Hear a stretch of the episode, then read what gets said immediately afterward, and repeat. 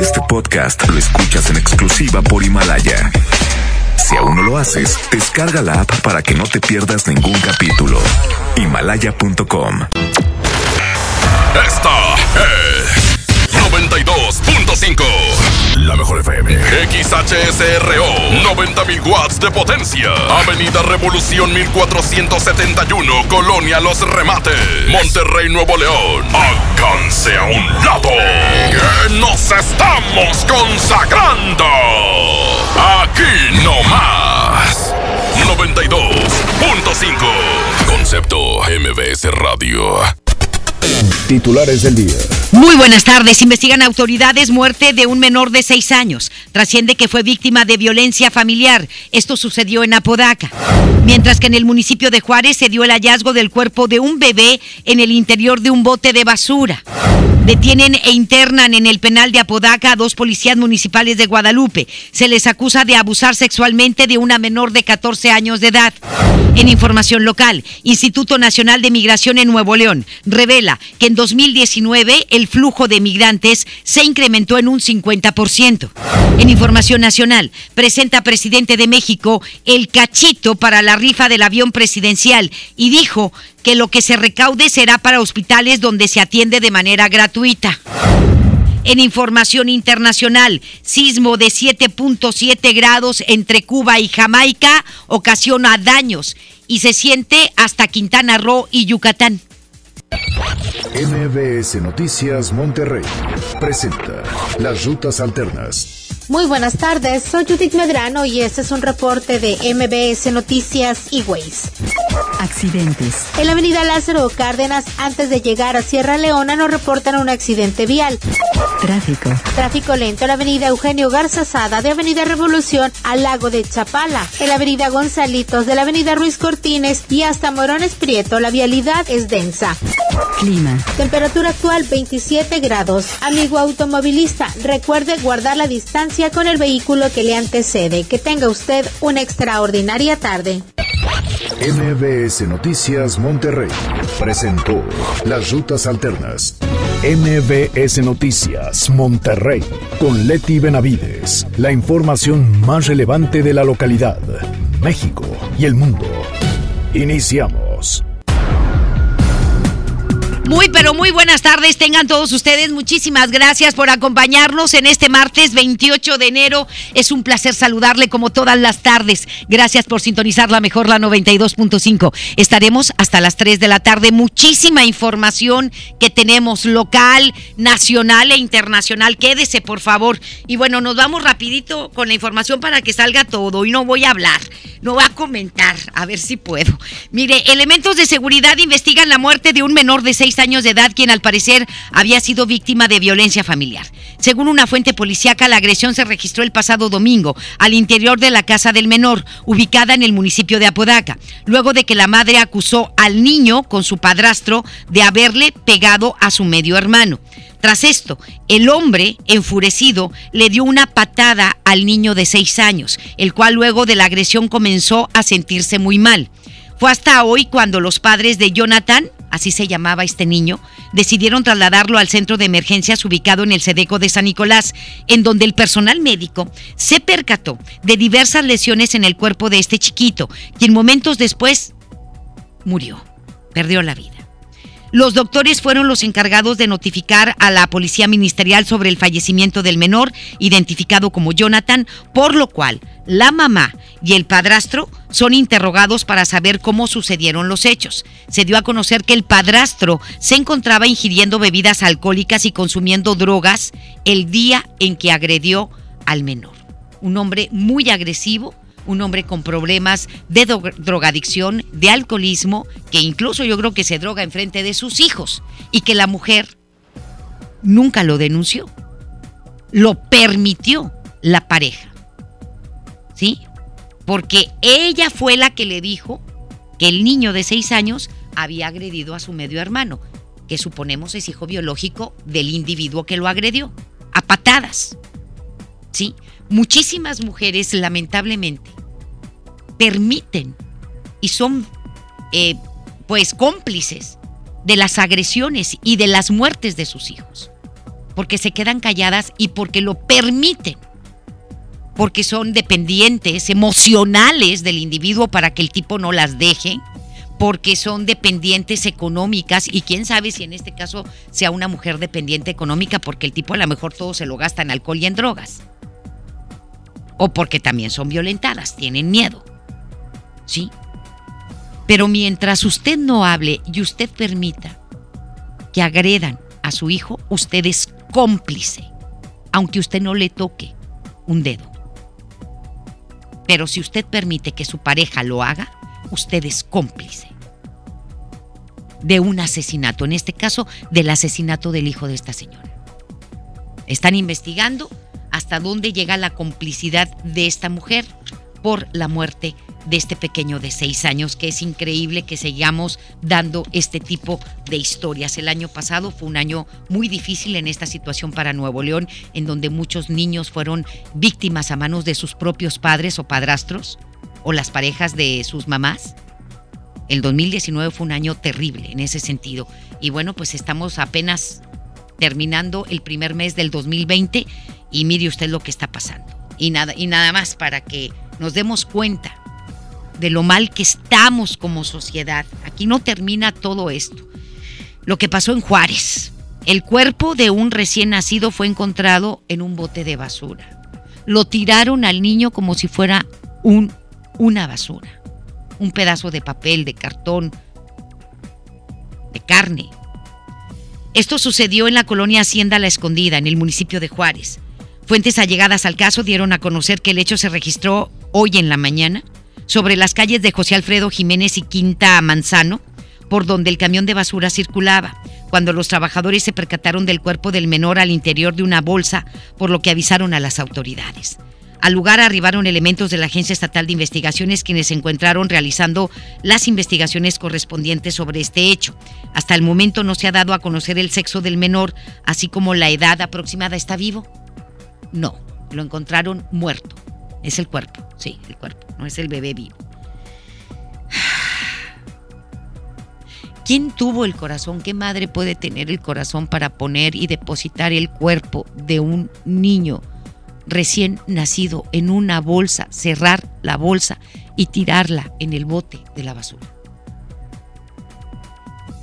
Por eso, hoy más que nunca se defiende a los animales, a los perros, a los gatos, porque ellos jamás harían esto. Jamás. Jamás. Y nos vamos con más. Dos elementos de la Policía Municipal de Guadalupe fueron detenidos luego de haber sido señalados como los presuntos responsables de abusar sexualmente de una niña de 14 años de edad. Dos hombres que se dedicaban a proteger a la ciudadanía en Guadalupe se convierten en violadores, en verdaderos delincuentes. La detención se llevó a cabo, perdóneme usted, la detención se llevó luego de que un juez emitió una orden de aprehensión contra los elementos de la policía por los delitos de violación. El arresto se dio a las 10 de la noche y de ayer en el edificio de la Secretaría de Seguridad Pública de Guadalupe, en donde luego de forcejeos y discusiones, los policías, los cuales fueron identificados como Mario Alberto de 35 años de edad y Marcelino de 37, pudieron ser detenidos. Trascendió que los uniformados se encontraban en un patrullaje cuando se acercaron a la menor, la cual estaba acompañada de su novio, a lo que posteriormente eh, pues eh, los acusaron de estar eh, pues haciendo conductas o teniendo pues una relación o una conducta inapropiada esta parejita de novios. Tras esto, los elementos de policía le sugirieron un arreglo para no llevarse los detenidos. Sin embargo, ninguno portaba dinero, por lo que mandaron al novio de la menor para conseguir el dinero. Le dijeron, vas tú por el dinero. Imagínese usted el tipo de delincuentes, de sátrapas que son estos individuos. En ese momento, cuando el, novio se va en busca del dinero, los elementos subieron a la víctima a la patrulla, en la que ambos, tanto Mario Alberto como Marcelino, abusaron sexualmente de la niña de 14 años. Alrededor de las 11 de la mañana de hoy, el secretario de Seguridad de Guadalupe, Gerardo Palacio Pámanes, dio una rueda de prensa en la que informó más detalles sobre este caso. Estos actos no solamente no se pueden permitir, sino que no podemos permitirnos resolverlos con una renuncia voluntaria. hay que meter a la cárcel a las personas que cometen delitos, máxime si se trata de personas que portan nuestro uniforme. Uno de ellos ingresó en el año 2016, otro de ellos ingresó en el año 2019. Ambos tienen sus exámenes de control de confianza aprobados. Esto no significa, quiero aclararlo, que sean falibles estos exámenes de control de confianza o que haya cometido un error el personal que se dedica a aplicarlos. Yo creo que las sanciones para este tipo de delitos que cometen servidores públicos deben de ser más graves, muchísimo más graves. Siempre he insistido en eso. Este tipo de delitos que cometen servidores públicos, llámese policía, llámese este, un funcionario público, municipal, estatal, federal, deben de ser castigados con más severidad. ¿Sí? ¿Por qué? Porque se supone que estos policías se dedican a proteger a la ciudadanía, a protegerla, a servirla, no a abusar de ella. Y valiéndose del uniforme y de la placa, abusan. ¿Sí? Abusan. Por eso las sanciones tienen que ser más severas. Que no sean 40, sino 60 años de prisión. Es lo menos que se merecen. Y no basta con darlos de baja, meterlos a prisión y que se aplique todo el rigor de la ley para que lo piensen los policías mil veces antes de cometer un delito, porque están para servirnos y para protegernos, no para abusar de nosotros y menos para abusar de las niñas y de los niños. De veras. Y bueno, el secretario general de gobierno Manuel González dio a conocer que se está investigando la presunta participación de dos elementos de fuerza civil en un robo, de lo que le hablo. Es Denis Leiva quien nos tiene toda la información. Así es, mi querida Leti, muy buenas tardes. Luego de que dos presuntos ladrones intentaron asaltar una tienda y posteriormente fueron linchados por residentes de la colonia Valles de San Bernabé, el secretario general de gobierno Manuel González detalló que el hecho está siendo investigado y en caso de encontrar culpables a estos sujetos, se les va a castigar con todo el peso de la ley. El funcionario indicó que se trató de dos cadetes que pertenecían a Fuerza Civil y en ese momento se encontraban francos. Los hombres cursaban en la Universidad de Ciencias de la Seguridad en el Estado y de momento la condición de estos hombres tras el linchamiento se porta como estable. Vamos a escuchar las palabras del secretario Manuel González. Sí, estamos llevando a cabo las investigaciones para poder fijar la posición oficial del gobierno. En principio lo que nosotros señalamos es que por una parte reprobamos la actitud de estos policías y por otra también el que la justicia se busque hacer con la propia mano. El Estado está para eso. Y bueno, pues para nosotros es importante señalarle a la, a la, comunidad que el Estado está para hacer la justicia. Y vamos a investigar y vamos a llegar al fondo del asunto para poder, si ellos son culpables como parece ser, pues procederemos con toda la fuerza de la ley en contra de ellos. Tras este caso se precisó que se están realizando todas las pruebas de control y confianza a quienes encuentren o vayan a ingresar a las filas de Fuerza Civil. El funcionario indicó que los exámenes están completados hasta en un 98% del total de la corporación, faltando aquellos elementos que recién ingresan. Vamos a escuchar. Tenemos un avance del 95% en el estatus. Recuerden ustedes que en el caso de los exámenes de control de confianza se van renovando gradualmente. Entonces, del 100% que debería estar hoy con la aprobación de los exámenes de control de confianza, el 98% no está. Pero pues continúan normalmente los exámenes de control de confianza que se llevan a cabo cada dos años querida Leti, así las cosas en materia de seguridad. Seguiremos muy al pendiente de más información. Muchísimas gracias. Muy buenas tardes. Buenas tardes.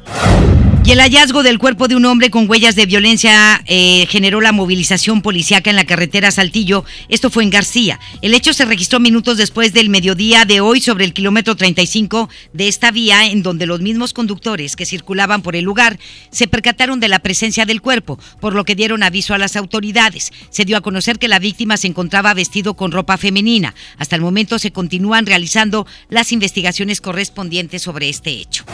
El hallazgo del cuerpo de un hombre en avanzado estado de descomposición generó movilización policíaca en la colonia Altamira, en Monterrey. El hecho fue reportado en el interior de una casa ubicada entre las calles de Río Nazas y Guadalupe Victoria, a donde se trasladaron elementos de la policía, quienes atendieron los reportes de los vecinos del lugar sobre olores fétidos que provenían del domicilio. Hasta el momento, continúan las investigaciones correspondientes para poder identificar al hombre. Además, se está a la espera de los resultados de la autopsia para determinar las causas de la muerte.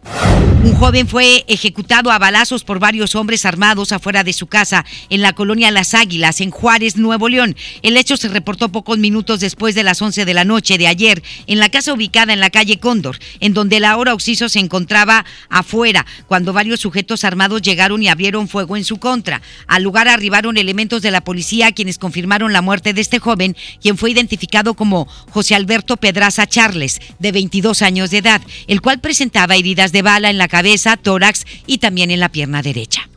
Un hombre resultó con heridas de bala luego de que un presunto delincuente le disparó en varias ocasiones. Los hechos ocurrieron en San Nicolás. El hecho se registró la noche de ayer al interior de la casa ubicada en la calle de Doctor Arroyo, entre Insurgentes y Zona Poniente, en donde, según una fuente policiaca, el lesionado llegó a su hogar a bordo de un automóvil y al momento de ingresar sorprendió al sujeto robando. Tras esto, se dio a conocer que aparentemente la víctima y el delincuente forcejearon y posteriormente el sujeto sacó un arma y le disparó al hombre en tres ocasiones para luego huir a bordo del vehículo de la víctima. En el lugar fue atendido el lesionado, del cual no se ha dado a conocer su identidad, así como los lugares donde recibió las heridas de bala y su gravedad. La víctima fue trasladada a la Clínica 6 del Seguro Social, víctima de un ladrón armado que aparte pues le dispara a la víctima que estaba tratando de defender su propiedad, sus pertenencias. Estás escuchando a Leti Benavides en MBS Noticias. Las 2 de la tarde con 15 minutos y nos da muchísimo gusto saludar en esta tarde a Francisco Cienfuegos, quien es diputado priista en el Congreso local y que traen una campaña extraordinaria, sobre todo para hacer conciencia del medio ambiente, de cuidar el medio ambiente, de vivir en mejores condiciones, en aire también más limpio. Aire limpio ya se llama esta campaña y bueno, pues vamos a hablar de esto con él y que nos diga en dónde se está realizando, cuántas escuelas, de qué se trata en fin, adelante mi querido Paco, ¿cómo estás? Muy buenas tardes.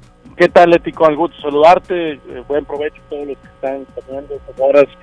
Eh, pues como tú bien comentas, yo creo que cada vez es más frecuente ver la ciudad cubierta por una capa de contaminación y ver a las mediciones, ver en las mediciones lo dañino y tóxico que es el aire que estamos todos respirando, Leti.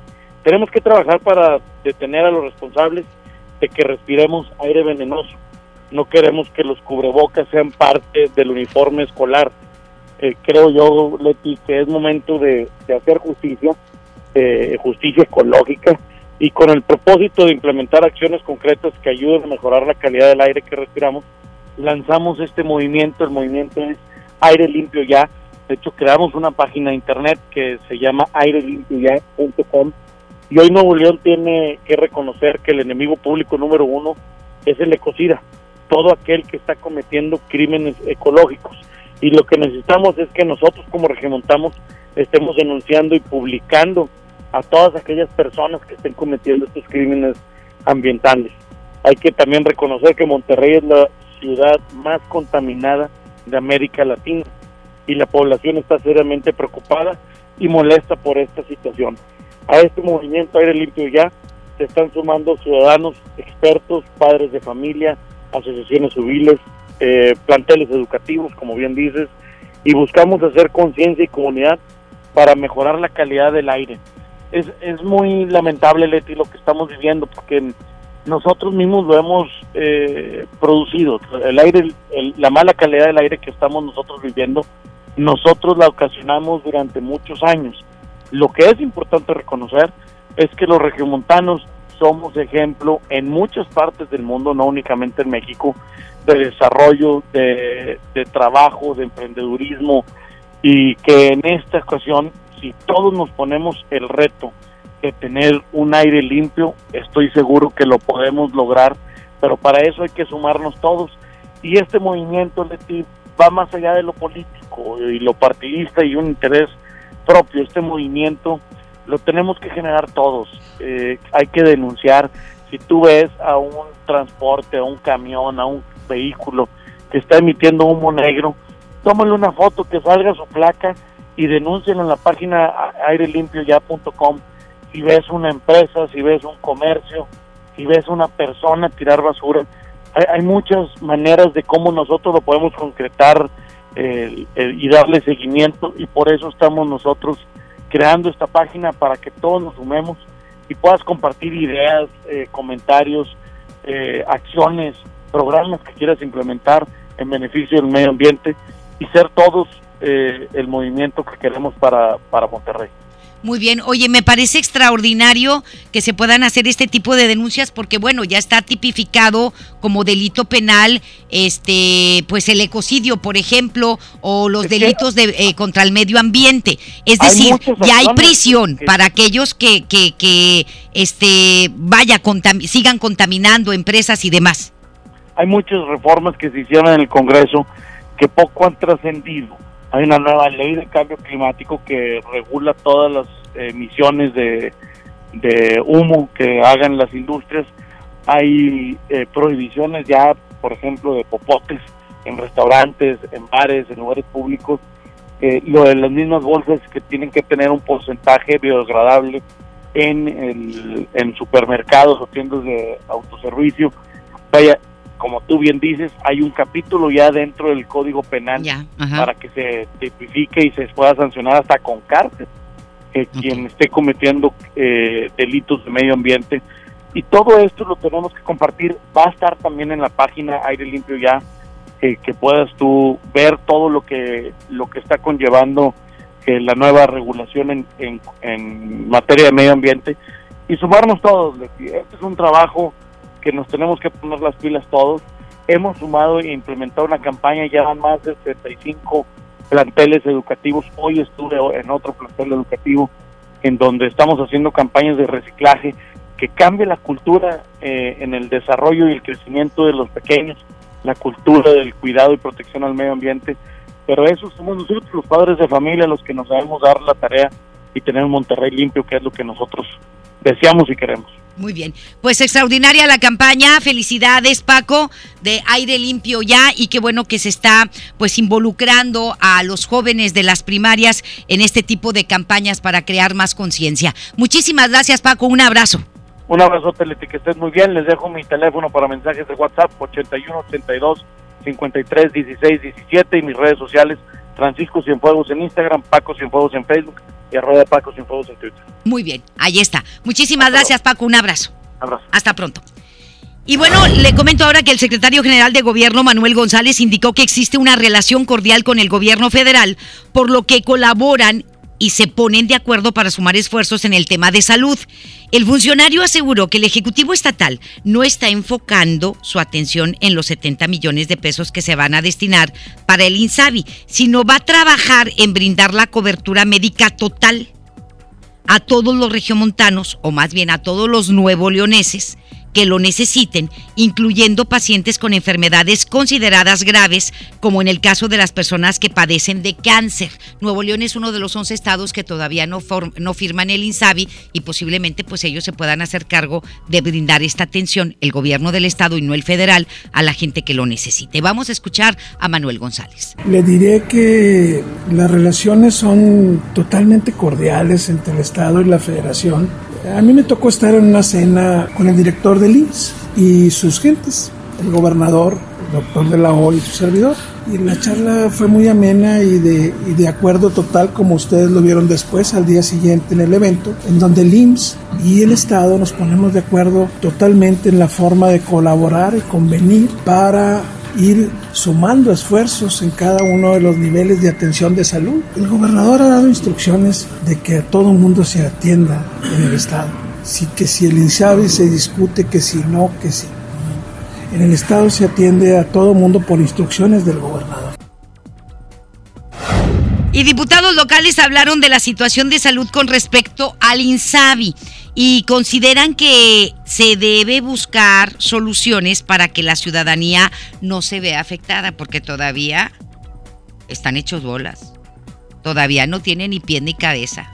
Esto del INSABI que creó el gobierno federal de Andrés Manuel López Obrador. No tiene pie ni cabeza, ni haya ni por dónde empezar. Esa es la realidad, porque hacen las cosas con las en el gobierno federal. Vamos a escuchar a Judith Medrano, que nos tiene toda la información. Adelante, mi querida Judith, buenas tardes. Gracias, Leti. Buenas tardes. A que se analice si es viable participar dentro del convenio con el Instituto de Salud para el Bienestar. Fue llamado que hicieron los coordinadores de los grupos parlamentarios del PT y del PAN en el Congreso del Estado. El presidente de la Comisión de Salud, el PTista Sael Sepúlveda, dijo que será la próxima semana cuando ese convenio entre el gobierno de Nuevo León y el INSABI se podría firmar y agregó que se debe de ser aceptado si resulta ser un modelo eficiente para los ciudadanos. Vamos a escuchar lo que dijo el día de hoy Asael Sepúlveda. O sea, si se vuelve más eficiente con la administración federal, pues vamos a apostar la administración federal. Si de una manera coordinada pueden ser eficientes, vamos a apostar a que sean coordinadas, que probablemente sea el esquema más sano, porque finalmente somos una república federal el Estado de Nuevo León es libre y soberano. Entonces lo ideal es que tenga servicios de salud, pero que sean eficientes. Por su parte, el coordinador de la bancada del PAN, Carlos de la Fuente Flores, se pronunció porque sea el gobierno federal quien siga enviando los apoyos para este programa. Escuchemos. Lo ideal es que el presupuesto venga de parte de la federación, pero que la infraestructura siga dotada de parte del Estado, que se puede hacer aportaciones e inversiones de parte del gobierno federal, pero nosotros no podemos perder el control del servicio de salud que se le otorga a los ciudadanos como eternamente se había venido manejando. Yo creo que sería lo más correcto, más cuando en Nuevo León el Estado pone una gran parte del costo del sistema de salud. Leti, y te comento que en otro tema, la Comisión de Salud del Congreso del Estado acordó realizar meses de trabajo para modificar la ley de protección a las personas con condición del espectro autista y otros trastornos del neurodesarrollo en el estado de Nuevo León, lo anterior luego de que una ciudadana interpusiera una queja ante la Comisión Nacional de Derechos Humanos y estos a su vez hicieron el llamado a la Suprema Corte de Justicia de la Nación para atender este tema. Finalmente se determinó que se hicieran meses de trabajo para ampliar y en caso de ser necesario fuera reformada esta ley. Leti, es mi información. Muy buenas tardes. Muchísimas gracias, Judith. Que tengas muy buenas tardes. Ánimo. Buenas tardes. Y el diputado federal por el Partido Acción Nacional, Martín López Cisneros, aseguró que el servicio de salud brindado por el Seguro Popular nunca debió ser reemplazado y menos por un sistema totalmente improvisado como el INSABI. Y tiene razón. Martín López indicó que ya son varios los estados que no están aceptando la federalización de los hospitales, ya que no quieren ser parte de un programa fallido, el cual en lugar de brindar atención médica, solo desinforma a los eh, exusuarios del Seguro Popular. Indicó que para implementar otro programa debió existir un periodo de transición en el cual se consulte y se establezcan las bases para ello, tal y como sucedió en el caso del programa anterior. Y con todos los programas así debe de ser. No puedes quitar uno y sacar a las 24 horas otro y te lo sacas de la manga. Además detalló que si la federación otorga recursos para el INSABI, es con la finalidad de mantener cautivos a los estados que acepten dicha propuesta. Es todo federal, yo todo lo controlo, yo soy el jefe de todo y el poder absoluto lo tengo yo y la autonomía de los estados que se vaya al carajo. Eso es lo que pretende el gobierno de Andrés Manuel López Obrador, controlarlo todo. Y así es porque ni siquiera un funcionario del gobierno federal te puede dar una entrevista si no pide permiso a la Ciudad de México. Así, nada más para darnos información a los medios de comunicación. No podemos sacar nada de información si no lo, si no lo autoriza la Ciudad de México. Todo está controlado por el gobierno federal. Todo, absolutamente todo. Pero vamos a escuchar a Martín López Cisneros, quien es el eh, diputado federal por el Partido Acción Nacional. La realidad es que ha habido mucha falta de información, ni el propio gobierno ha podido explicar. Eh, eh, nosotros lo que estábamos eh, pidiendo es que se pudieran establecer unas reglas de operación. Las reglas de operación se establecen desde la Cámara de Diputados. Morena es la mayoría en la Cámara Lo que sí yo he, escuchado es que ellos estaban esperando hasta mediados de año para poder implementar estas, reglas de operación, lo cual me parece ridículo. Si se supone que se, se lanza un programa, debiese estar ya en paralelo con unas reglas de operación ya para establecerse y al día de hoy no conocemos ni un proyecto ni un borrador de esas reglas. Mira, yo creo que tenemos que partir de, algo muy sencillo. ¿sí? Si estaba funcionando el Seguro Popular, no tenemos por qué estar improvisando y sacando nuevas medidas que no se estudiaron a profundidad.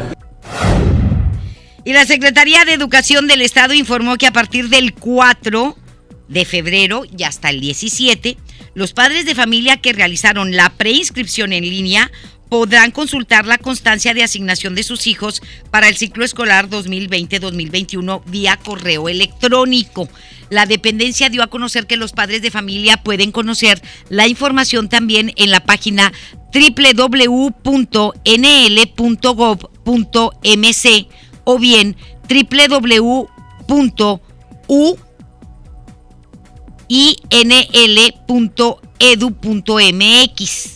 y descargar el documento. Voy a repetir www.nl.gov.mx Sí, MX, no MC, MX.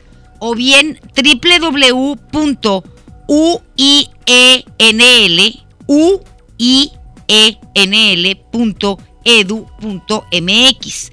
La inscripción definitiva será del 25 al 29 de mayo del presente año en la escuela indicada en la constancia de asignación. Para mayor información, los interesados también pueden comunicarse al 81 2020 50 50, el 81 2020 50 51 y terminación 52. 81 2020 50 50, 81 2020 50 51 y también terminación 52. Es la Secretaría de Educación y del 4 al 17 de febrero es cuando ustedes pueden consultar la constancia de asignación para aquellos que se preinscribieron ya, para que vean a dónde asignaron a sus hijos. Ya la definitiva va a quedar entre el 25 y el 29 de mayo, pero para que chequen este, las asignaciones que les dieron a las escuelas de sus hijos, los que van a ingresar a primaria ya secundaria. Ante los incidentes que se han presentado en diversos colegios y escuelas públicas, los alcaldes de los municipios de Guadalupe y San Nicolás enviaron dos iniciativas de ley al Congreso del Estado solicitando implementar de manera obligatoria el operativo Mochila Segura en todas las escuelas de Nuevo León. Los alcaldes Cristina Díaz Salazar y Seferino Salgado de Guadalupe y de San Nicolás respectivamente, coincidieron en que resulta impostergable contar con un instrumento legal y de protocolo para detectar y sancionar la violencia escolar. Ambos alcaldes señalaron que deben atenderse eh, y sobre todo velar por el uh, interés de la niñez, de la protección a la niñez y prevenir cualquier afectación a sus derechos humanos, particularmente la protección y salvaguarda de su integridad física y su derecho a la intimidad. Es lo que dicen, entonces proponen hacer obligatorio y permanente, o permanente el operativo mochila, resguardando su integridad. Y muchos padres de familia dicen que lo hagan en casa los papás, pero muchos papás no lo hacen. ¿Para qué nos hacemos? No lo hacen. Si no, no hubiera los casos que tenemos, ¿verdad? Y que hemos tenido. El gobierno de Santa Catarina a través del DIF y en sinergia con empresarios hicieron entrega de becas a niños y jóvenes para que puedan continuar sus estudios, esto con la finalidad de evitar la deserción escolar y brindar apoyo a la economía de las familias. Estas becas forman parte del programa Por mi Educación, las cuales consisten en ayuda en especie para que se compren pues eh, útiles escolares, calzado, uniformes y tarjetas feria para el traslado a la escuela. Para eso son los apoyos que está otorgando el DIF y el gobierno de Santa Catarina. El Instituto Nacional de Migración en Nuevo León da a conocer que el año pasado aumentó el flujo de migrantes exponencialmente. Deni Leiva, con los detalles, adelante mi querido Deni, te escuchamos de nuevo. Así es, Leti, bien como lo comentas, luego de que el año pasado iniciara el fenómeno social de las caravanas migrantes, el director del Instituto Nacional de Migración en la entidad, Daniel Torres Cantú, señaló que en 2019 este fenómeno tuvo un incremento de hasta un 50% en comparación al 2018. El año pasado cerró con una cifra de 7.000 de 7.150 extranjeros quienes fueron rescatados, a diferencia de los 3.700 que se registraron el año anterior.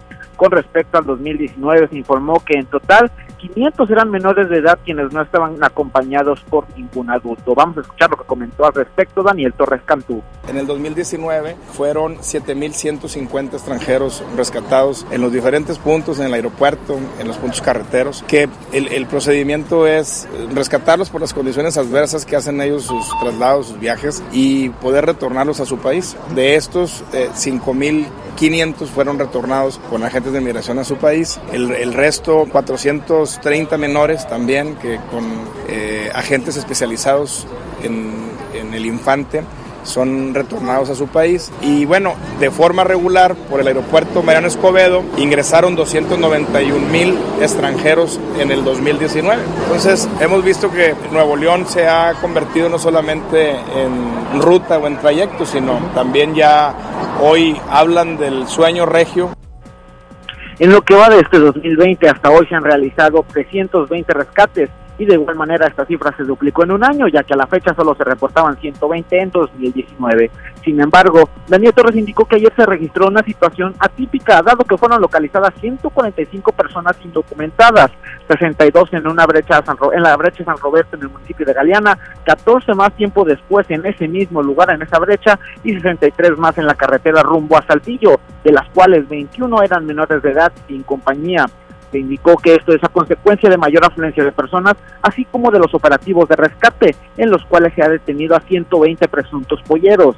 El director del instituto en el estado señaló que la mayoría de los migrantes provienen de Honduras, El Salvador y Guatemala, mientras que en menor medida provienen de Camerún, Ecuador, la India y Nicaragua. Vamos a escuchar lo que comentó.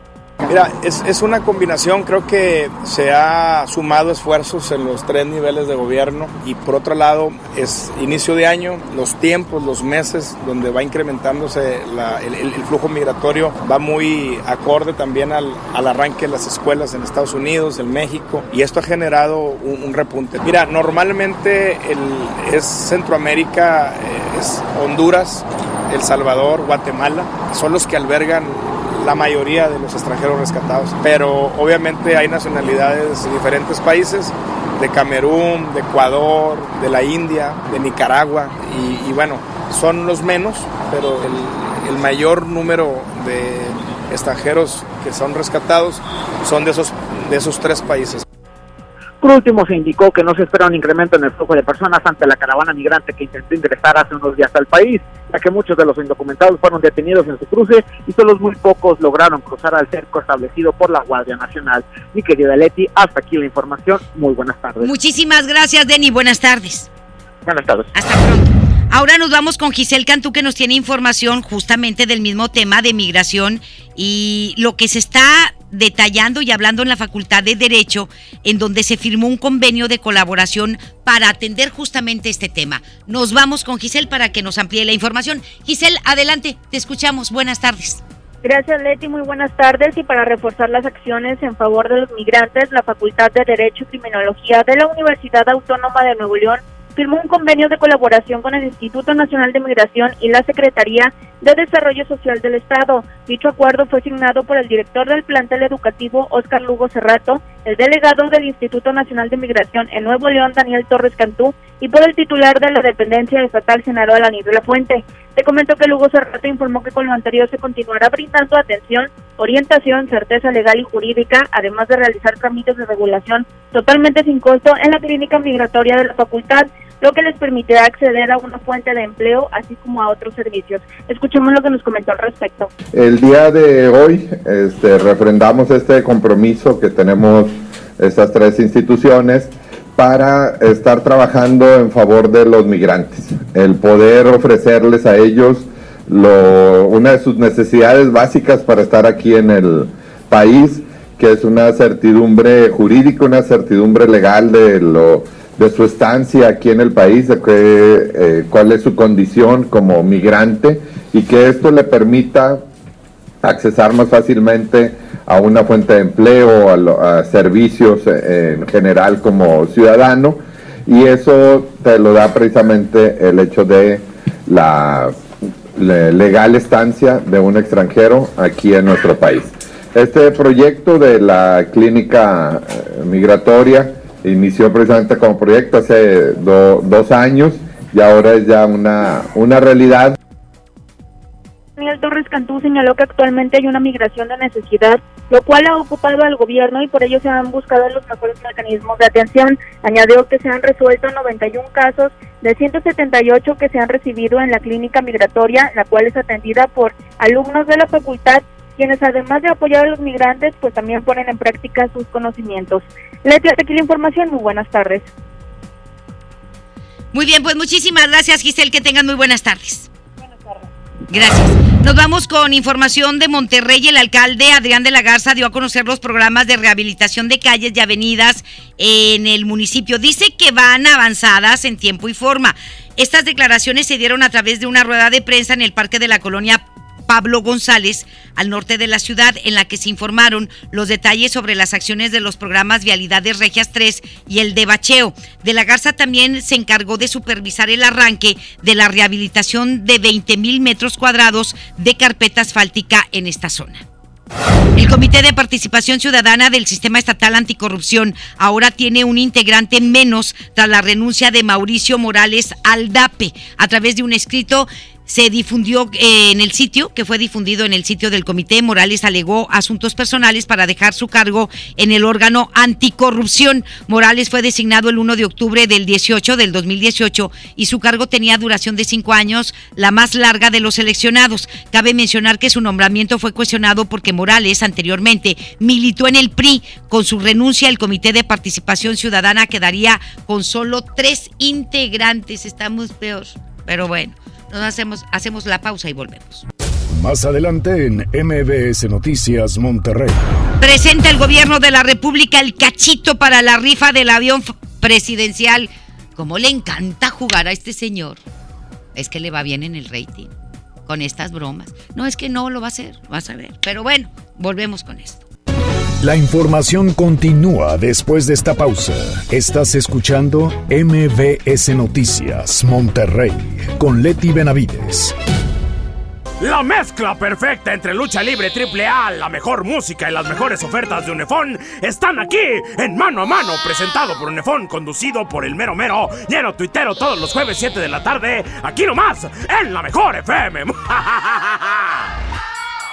Con el precio Mercado Soriana, en enero no hay cuesta. Lleva el higiénico Pétalo Ultra Jumbo con 16 rollos a solo 45 pesos. Y pañal Clean Bebé como dice tamaño grande o Jumbo con 80 piezas a solo 189 pesos.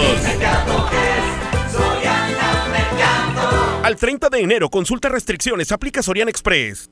Basta de que pagues más. Ven a Banco FAMSA, trae tus deudas de otros bancos, financieras o tiendas y paga menos. Te mejoramos la tasa de interés un 10% y por si fuera poco, te ampliamos el plazo de pago. Garantizado, porque eso es lo justo. Cámbiate a Banco FAMSA. Revisa términos y condiciones en bafamsa.com.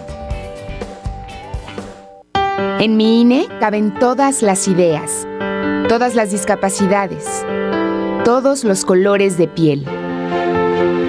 En mi INE caben todas las personas, todas las expresiones de género, todas las lenguas y formas de lenguaje. En nuestro INE caben todas y todos. Mi INE cumple 30 años construyendo democracia e inclusión. Contamos todas, contamos todos.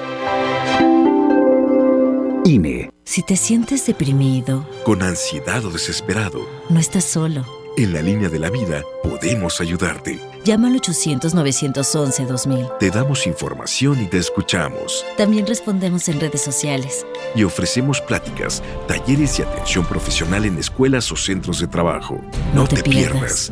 Juntos por la paz. Estrategia Nacional para la Prevención de Adicciones. Gobierno de México.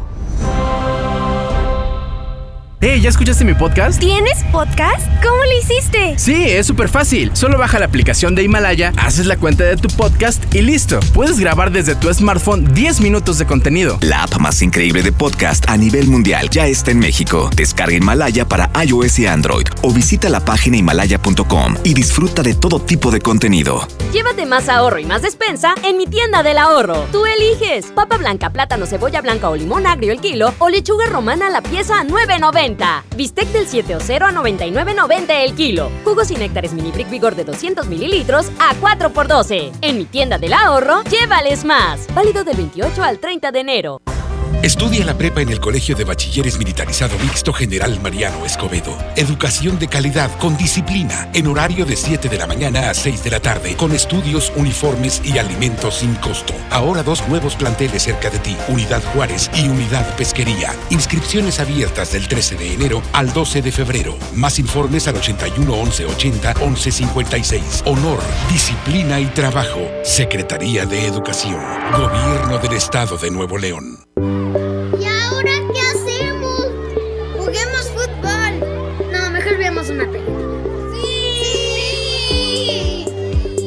Ponerse de acuerdo funciona. Eso es consenso.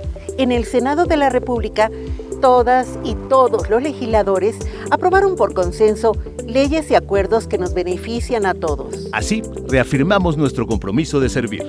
Senado de la República. Cercanía y resultados. Dos vikingos calientitos con su refresco bien frío. ¿En Oxxo te llevas todo eso? Y hasta una sopa. Vamos, en Oxxo ya la armaste. De lunes a viernes elige tu combo por solo 40 pesos. Llévate dos vikingos regular, grillo chipotle, más una sopa Nor 64 gramos y una Coca-Cola 600 mililitros, variedad de colas. Oxxo, a la vuelta de tu vida. Válido el 19 de febrero. Consulta productos participantes en tiendas. Regresamos con más información. MBS Noticias, Monterrey, con Leti Benavides. Nos vamos con el doctor César Lozano en un minuto para vivir mejor. Un minuto para vivir mejor con el doctor César Lozano. Una recomendación más para todos los padres o madres de hijos, adolescentes o jóvenes y sobre todo cuando nos levantan la voz, nos gritan, obviamente injustificadamente, porque a un padre o una madre se le debe de respetar. Pero muchas veces nos enojamos con ellos por el ego. ¿Cómo se le ocurre hablarme a mí, a mí así? Soy su papá, soy su mamá, pero es más el ego lo que responde que la persona en sí. Por eso escribí mi libro No te enganches, que espero que ya lo haya leído. Dentro de mi libro No te enganches hay una recomendación que hoy le voy a hacer voy a hacer de cuenta que... ¿Sirve tanto? Voy a hacer de cuenta que no te escuché. Voy a hacer de cuenta que no quisiste decir eso. Voy a hacer de cuenta que no me oviste ni me ofendiste de esa manera. Y deja que se calme el agua, mamá, papá. Y luego hablas con él. Durante la etapa de enojo no es buen momento para aclarar puntos, a menos de que sea urgente.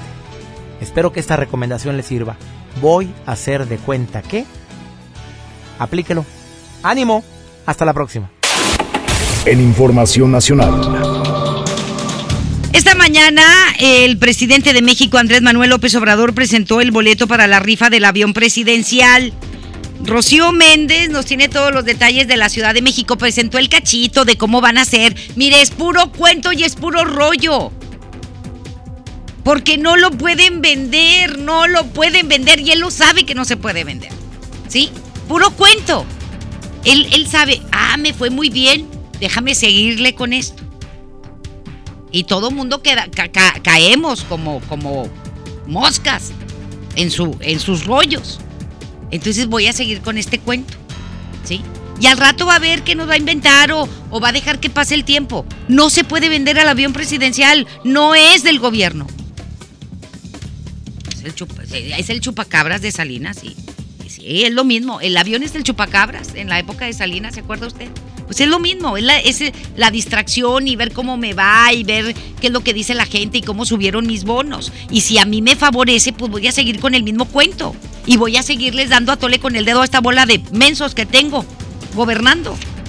Esa es la realidad de Andrés Manuel López Obrador. Pero vamos a escucharlo Efectivamente, Leti, gracias. Muy buenas tardes. Al refrendar que los recursos que se obtengan por la venta del avión presidencial irá a la compra de equipos médicos, el presidente Andrés Manuel López Obrador subrayó que avanza la venta, también la renta, pero sobre todo la rifa del TP01. Ya tenemos hasta el diseño del boleto, sorprendió el primer mandatario al mostrar un boleto de la Lotería Nacional para un gran sorteo especial a celebrarse el martes 5 de mayo del 2020 en conmemoración de la batalla de Puebla. Sin embargo, se aclaró que hasta el 15 de febrero se va a determinar el destino final de la aeronave. Es tentativo, se está viendo. Una de las fechas posibles es 5 de mayo, cuando termine la certificación en la BOI. Ya estamos en eso. 15 de febrero tenemos que resolver porque se necesita con tiempo vender los boletos. Se va a buscar un mecanismo en Hacienda de los aprovechamientos que tiene Banobra, se les descuente lo del avión. Cuestionado sobre la ley de la Lotería Nacional que obstaculizaría la rifa del avión presidencial porque solo permite el sorteo de premios en efectivo, el presidente López Obrador explicó que se harán los ajustes necesarios para poder llevar a cabo la operación. Hay muchos, yo no diría obstáculos, sino procedimientos legales que se tienen que resolver. Nos reunimos muchos servidores públicos, todos los que tienen que ver, Hacienda, el director de Banobra, el general de la Fuerza Aérea, el consejero jurídico. Entonces tiene que hacer todo un ajuste al marco legal para proceder. Por ejemplo, hay que resolver sobre el pago de los impuestos, entre otras cosas. Es el reporte al momento. Muy bien, pues muchísimas gracias. Gracias y también le digo que luego de reunirse con el presidente Andrés Manuel López Obrador, los gobernadores del el PRI acordaron por unanimidad adherirse y respaldar de manera incondicional al INSABI. Todos los gobernadores, no les digo que son los mismos, ¿qué parte no entienden? Si es el primor, el primor, existe el primor. Ese partido existe. PRI en alianza con Morena, ¿sí? Los priistas le hacen guana guana a Andrés Manuel López Obrador. Es lo mismo. Y que Alito, Alito y Amlito es lo mismo. ¿Sí? Al concluir el encuentro en Palacio Nacional en el cual solo faltó la gobernadora de Sonora, Claudia Pavlovich, el gobernador del Estado de México, Alfredo del Mazo Maza, informó que todos los mandatarios estatales priistas acordaron sumarse al proyecto de salud del Ejecutivo Federal, lo aplauden y todo, aunque sepan que están hechos con las patas. Pero todo lo que él propone lo va, lo va aplaudir y lo va a votar eh, el, Partido Revolucionario Institucional, sus diputados federales, sus senadores y los gobernadores. Hacen, es como si este, nos alineamos con el presidente, como si fuera eh, un presidente priista. Es lo mismo, es lo mismo. Vamos a escuchar. No vino la gobernadora de Sonora, tenía un asunto médico que atender. En el caso de todos los que estuvimos presentes, todos los demás gobernadores, expresamos ese respaldo y ese interés de sumarnos al proyecto nacional. Y bien, aunado a esto, el subsecretario de Prevención y Promoción de la Salud, Hugo López Gatel, informó que hasta ahora 21 gobernadores se adhirieron al INSABI y que seis entidades rechazaron unirse a la compra consolidada de medicinas y equipo médico.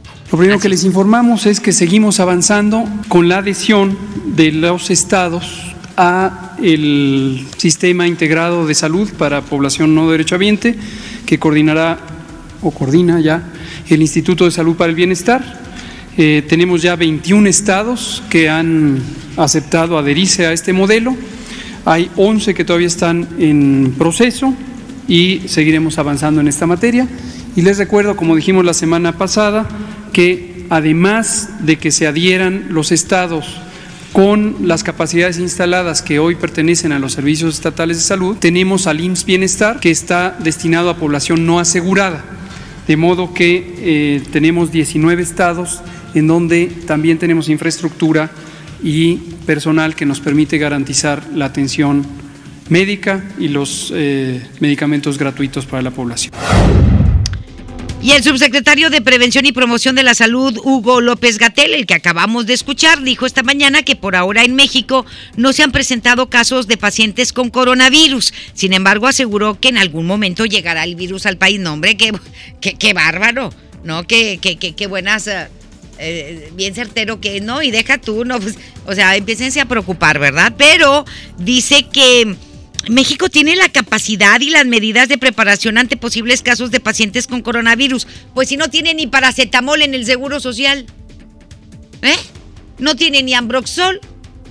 Es la neta. ¿Y están preparados?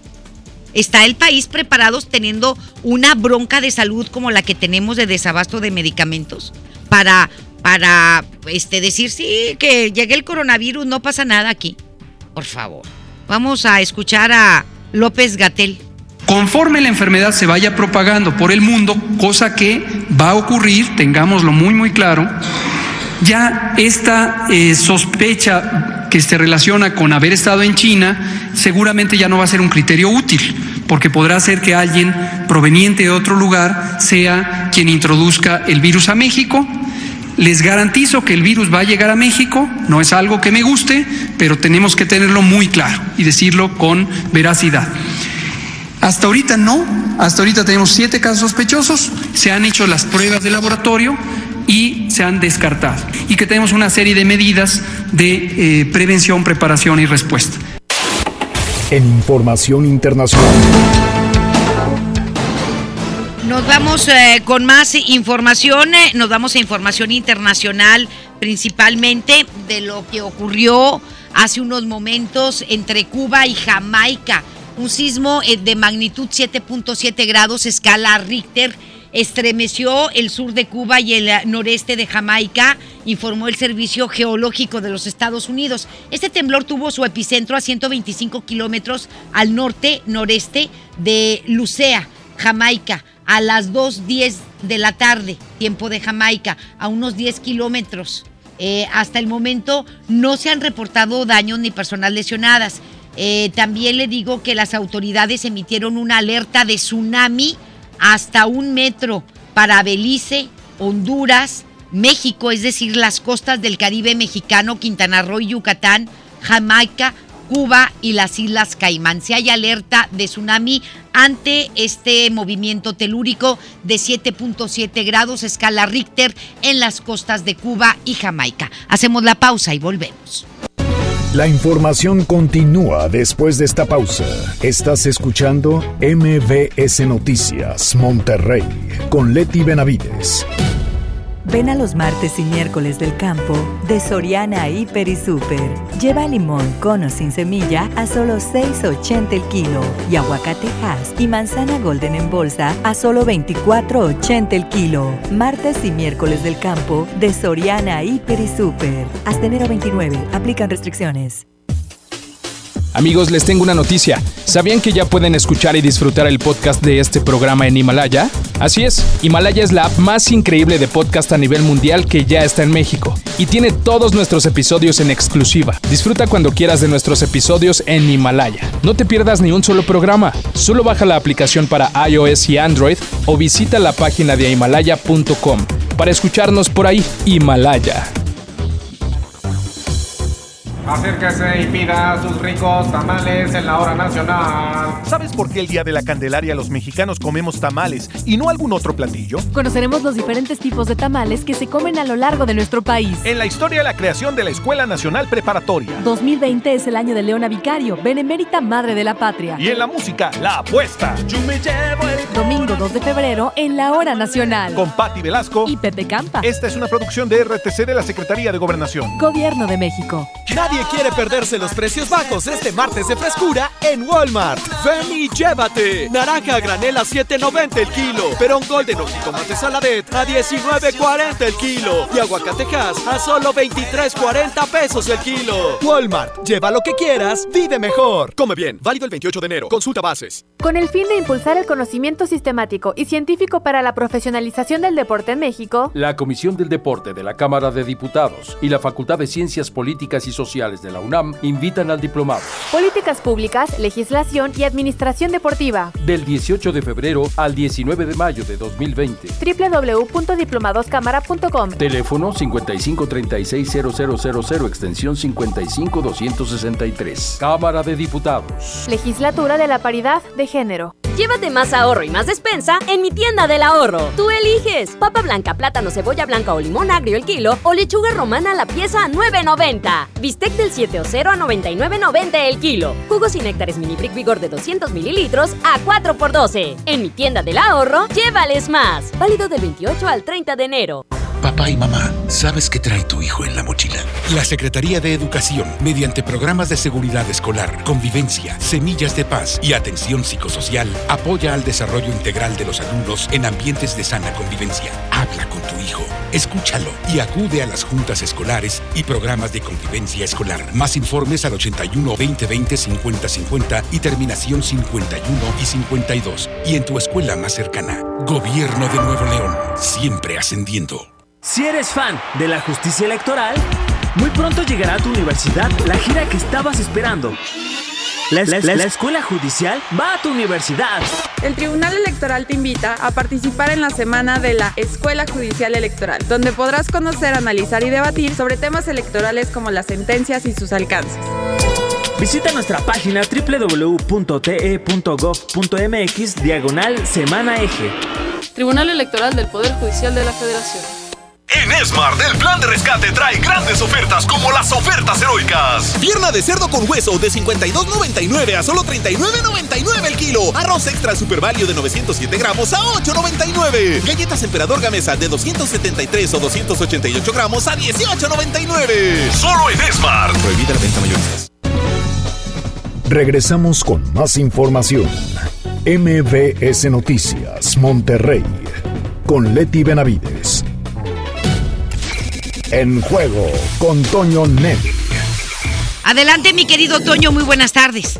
¿Qué tal, Leti? ¿Cómo estás? Muy buenas tardes. Saludos para todos. El delantero colombiano Julián Quiñones ya se entregó, eh, se integró hoy al parejo del equipo en el trabajo del cuadro de los Tigres, luego de su lesión en abril del año pasado y de su operación de rodilla derecha en julio. El atacante está listo para reaparecer. Aún requiere de ritmo futbolístico.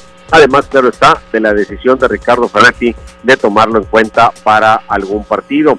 Por otro lado, en el campamento rayado con José Basanta y Vincent Janssen en el cuadro titular, así entrenó rayados para el partido de vuelta de los octavos final de la Copa MX antes del Haya el día de mañana.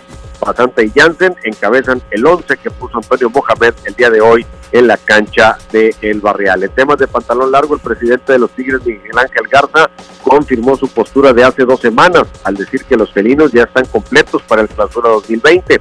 Dijo que la recuperación de Julián Quiñones y Francisco Mesa los hará lucir más fuertes y que considera que por el momento Tigres no tiene ninguna necesidad, mucho menos urgencia, de contratar a ningún futbolista. Eso es lo que tenemos, Leti, en los deportes. Hoy a las 4 de la tarde, más detalles con el show del fútbol, que estaremos, por cierto, transmitiendo en vivo en nuestra unidad móvil desde la Avenida Revolución en su cruce con Avenida Chapultepec. Para toda la gente que ande por la zona y nos quiera visitar, ahí los esperamos de 4 a 5 en vivo, el show del fútbol. Qué padre, Toño, te van a sacar a pasear. Sí, me van a que me dé el aire. Ok, Toño, vamos a estar bien al pendiente y ya lo sabe la gente. Toño Nelly va a estar en la cabina móvil de eh, la mejor de MBS Radio, allá en ah, Chapultepec, ¿verdad? Y Revolución. Y Revolución, ahí vas a estar. Muy bien, de 4 a 5 al pendiente de la mejor, la 92.5 en el show del fútbol. Gracias, Toño, un abrazo. Hasta luego, Leti. Hasta pronto. Ya nos vamos, muchísimas gracias, buenas tardes, hasta mañana. Bonita tarde. Esto fue MBS Noticias Monterrey con Leti Benavides. Los esperamos en la próxima emisión o antes, si la noticia lo requiere. Este podcast lo escuchas en exclusiva por Himalaya. Si aún no lo haces, descarga la app para que no te pierdas ningún capítulo. Himalaya.com